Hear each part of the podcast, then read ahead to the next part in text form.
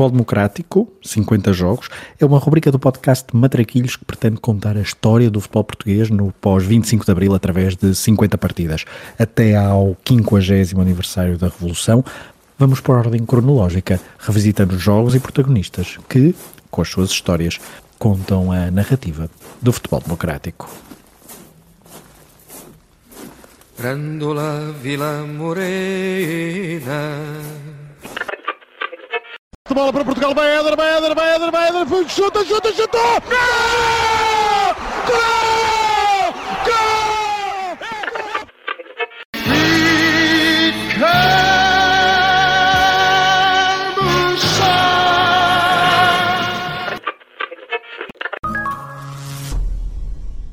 No século XXI, é impensável a seleção masculina portuguesa de futebol não se apurar para uma fase final. Desde o Euro 2000, Portugal está presente em todos os mundiais europeus realizados, sofrendo aqui ou ali para se apurar à última da hora, mas beneficiando de dois fatores determinantes: o alargamento dos participantes nas fases finais e a evolução na organização e profissionalização da estrutura federativa. Claro que o talento futebolístico tem ajudado, mas ele também o havia noutras décadas e mesmo assim, Portugal raramente chegava aos torneios importantes. No período pré-25 de Abril, a seleção apenas participou no famoso Mundial de Inglaterra em 1966, com uma equipa ancorada no genial Benfica dessa década e com um Eusébio endiabrado que levou Portugal até ao terceiro lugar desse torneio. Mas foi caso único. Os europeus realizavam-se desde 1960 e as equipas portuguesas claudicavam nas rondas de qualificação. O mesmo para os mundiais. Mesmo antes da mudança de regime, a Federação Portuguesa optou no final de 1973 por prescindir de José Augusto, ex-glória do Mundial de 1966, que como selecionador havia falhado a qualificação para o Mundial de 1974, na RFA. O novo selecionador foi uma escolha não de continuidade, mas alguém que conhecia bem a federação. José Maria Pedroto, ex-internacional como jogador, tinha sido treinador da federação em duas ocasiões. No início dos anos 60, nas camadas jovens, dando o primeiro título a Portugal com a conquista em Lisboa de um torneio da UEFA, precursor dos europeus de juniores, e já na transição da década de 60 para a de 70, no período compreendido entre 1969 e 1972, José Maria Pedroto foi o treinador da seleção, numa altura em que a figura de selecionador e de treinador de campo eram distintas e não ocupadas pela mesma pessoa. Basta recordar o caso de 1966, em que o selecionador era Manuel da Luz Afonso e o treinador, Otto Glória. Por isso, Pedroto foi o treinador da seleção durante alguns anos, no período em que o selecionador foi José Gomes da Silva. Na altura, o, o treinador nascido no Porto acumulava funções de técnico do Vitória de Setúbal, quando colocou o clube Sadi no topo do futebol português e a maravilhar a Europa. Pedroto foi escolhido em 1974 para renovar uma seleção portuguesa que tinha talento, mas pouca ambição. Reparem nas palavras de Abílio Rodrigues, coordenador da Seleção Nacional, numa reportagem da RTP, após um treino poderemos ganhar em Wembley, poderemos empatar em Wembley, poderemos perder um, um, um gol ou dois de diferença, mas à partida dizer que a seleção nacional tem potencial, o futebol português neste momento tem potencial para ir ao Wembley ganhar, eu não acredito. Ele não acreditava e eram poucos os que olhavam para a seleção com capacidade para surpreender uma equipa como a inglesa. Mas a verdade é que em novembro de 1974, Portugal foi ao Wembley empatar a zero num jogo onde Damas fez uma exibição extraordinária para calar toda a gente, a Inglaterra. Era o primeiro jogo da fase de qualificação para o Europeu de 1976. Portugal estava num grupo com Inglaterra, Checoslováquia e Chipre. Após a fase de grupos ainda haveria uma eliminatória a duas mãos. Mas nem vale a pena falar disso porque Portugal não passou da primeira fase. Isso leva-nos ao segundo jogo desta rubrica e ao jogo deste episódio. A 30 de abril de 1975, Portugal teve encontro marcado em Praga com a Checoslováquia, uma equipa com muitos pergaminhos no futebol, vice-campeã mundial por duas vezes e com presenças assíduas nas fases finais, quer de europeus, quer de mundiais. A deslocação era complicada, mas o empate em Wembley tinha dado esperanças aos portugueses, que nessa altura estariam certamente mais atentos à cena política. Cinco dias antes realizaram-se as primeiras eleições democráticas para eleger a Assembleia Constituinte, com vitória do Partido Socialista. Isto tudo antes de um verão que se adivinhava quente e mês e meio depois do 11 de março de 1975, com a tentativa de golpe de Estado, liderado por Spínola.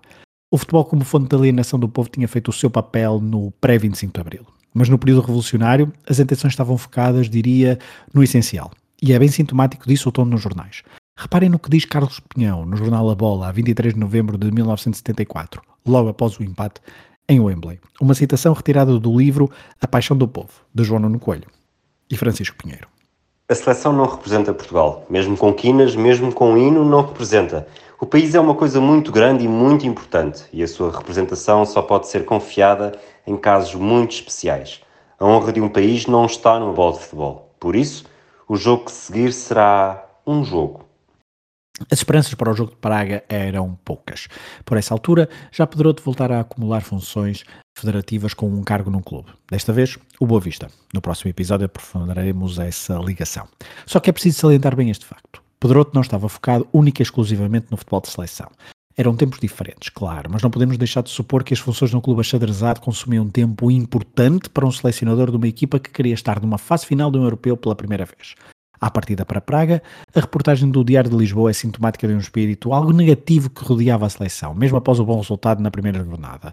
Percebe-se, ao ler aquele jornal, que arrancar novo empate fora seria excelente, praticamente uma vitória. E esse sentimento passava certamente para os jogadores equipa técnica. No estádio do Sparta, houve que é o técnico da seleção checoslovaca. 5-0. Ao intervalo, Dama já tinha ido buscar a bola três vezes ao fundo da baliza. Recorremos novamente ao Diário de Lisboa, desta vez à edição de 2 de maio, para descrever a partida realizada em Praga. À falta de registros sonoros e visuais, temos de nos apoiar nos jornais. Cito: descalabro completíssimo da defesa, meio campo totalmente inexistente, ataque que nem uma vez funcionou, uma atuação péssima que foi um duro golpe nos sonhos de aventura da jovem turma portuguesa neste europeu. E assim foi. Esta derrota marcou toda uma geração. Os efeitos práticos sentiram-se nessa fase de qualificação. Portugal venceu os dois jogos, frente a Chipre, mas nas recepções a ingleses e checoslovacos não foi além de empates a uma bola. Refira-se também que estes mesmos checoslovacos viriam a ser campeões europeus em Belgrado um ano depois, com o célebre gol de penalti de Antonin Panenka, ele que não jogou, frente a Portugal. Pedroto até continuou no cargo mais algum tempo. Iniciou a campanha de qualificação para o Mundial de 78, mas num período em que coincidiu com o seu regresso ao Estado das Antas, Pedroto e a Federação terminaram a ligação, com um processo jurídico pelo meio. A derrota por 5-0 em Praga é a pior de sempre da seleção portuguesa no pós-25 de Abril, só em igualdade com uma outra derrota pelos mesmos números em Moscou, frente à União Soviética, no apuramento para o Europeu de 1984. Só que a diferença é que Portugal conseguiu de facto apurar-se para o Europeu de 84, em França, a segunda fase final da sua história. Em democracia, Portugal só viria a sofrer, para além destes dois jogos, por uma única vez cinco ou mais golos. Foi no Brasil, uma derrota por 6-2 num amigável. O jogo em Praga é um símbolo de várias coisas. De uma federação bem distante dos níveis de organização que conhecemos hoje em dia, de um tempo em que Portugal tinha dificuldades em jogar fora do país e frente a seleções de topo, e é também símbolo de uma geração de jogadores que tinha muito talento, mas que não conseguiu chegar aos jogos decisivos. Reparem nesta lista de jogadores que nunca puderam participar numa fase final ao serviço da Seleção Nacional. Humberto Coelho, Otávio Machado, Manuel Fernandes, Tony, António Oliveira, João Alves, Jacinto João, Artur Correia, Vitor Batista, José Henrique, entre tantos outros. Para o jogador português de topo do século XXI, falhar uma fase final de uma competição só pode ser uma hipótese por causa de uma lesão ou de uma escolha do selecionador. Tal é a quantidade de mão de obra de qualidade disponível.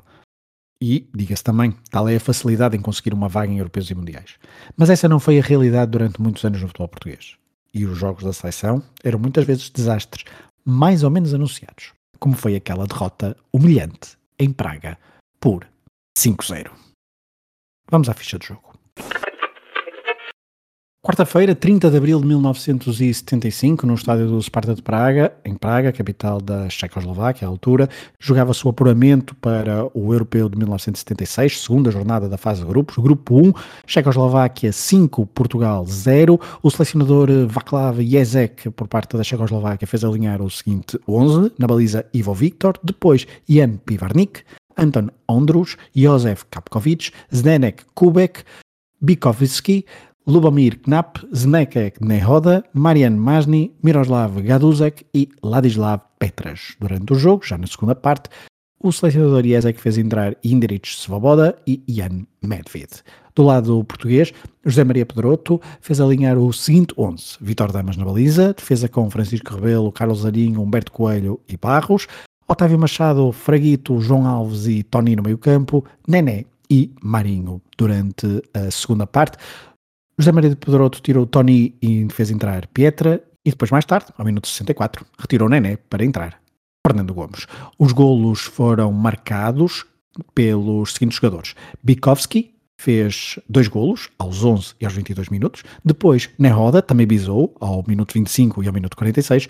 Fechou a contagem Ladislav Petras, ao minuto 52. 5-0. Eslováquia 5, Portugal 0. Um jogo arbitrado pelo alemão Ferdinand Biverski.